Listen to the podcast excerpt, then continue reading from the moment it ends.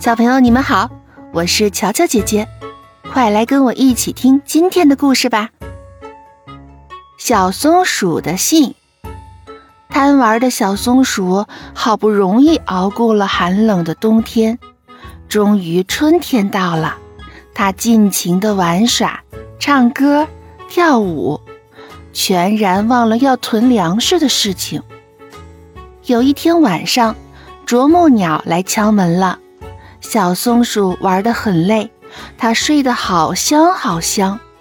啄木鸟敲了半天的门，才把小松鼠叫醒。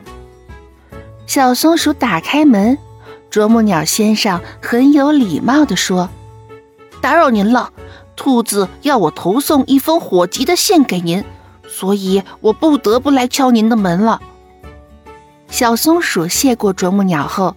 他打开了插着一根羽毛的这封十万火急的信，信封里除了一片秋天的枯叶外，什么都没有。小松鼠仔细看了一下，枯叶的右边有一个小小的问号。看到这个问号，小松鼠脸红了，一直红到脖根儿。这让他不由得想起了去年的秋天和冬天，他四处借粮食的狼狈情景。小松鼠撕下了带问号的半片枯叶，并把它贴在屋里的墙壁上，然后他在枯叶的另外一半上画了一个叹号，又重新放回了信封，并插了羽毛，请啄木鸟把它送给小兔。第二天一早，小松鼠再也不贪玩了。它在森林里采蘑菇、摘松果，因为它要储存过冬的粮食了。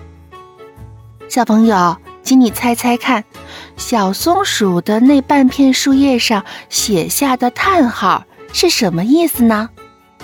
那仿佛是在说：“我记住你的提醒了，谢谢你。”是的。我想，小松鼠是这个意思。今天的故事就到这儿了，感谢您的订阅关注，下次见哦。